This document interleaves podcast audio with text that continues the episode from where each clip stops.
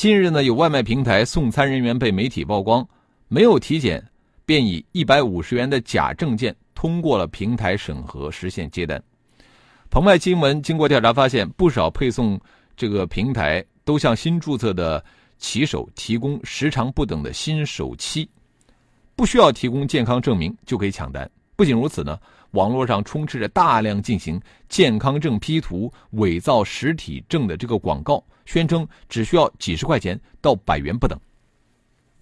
其实，如何确保外卖餐饮健康，真的是一个老生常谈的话题了。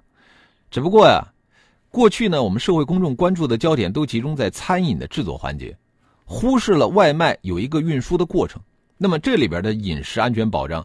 完全就要依赖送餐员的努力了，可惜，啊，你看我们现在听到的新闻就是频频爆出这个外卖送餐员的健康证都是虚假的，啊，这部分外卖平台真的是存在漏洞。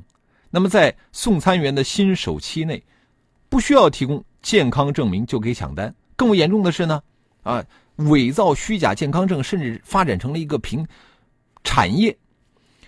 归根结底。这个虚假的健康证泛滥的症结还是在外卖平台呢。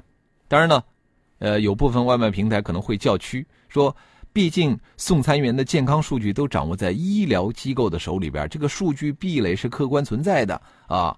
平台如果说是采取人工核查呢，成本太高等等，困难的确是存在，但并非没有解决办法，是不是？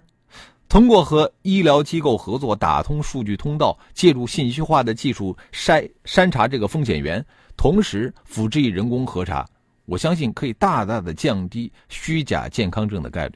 当然了，这种做法肯定会增加企业的成本，但是这种成本我认为是不能够省的。要知道，皮之不存，毛将焉附？如果说为了省这点钱，动摇了公众对外卖运输健康安全的信心，那么。我觉得外卖行业恐怕也健康不了多久。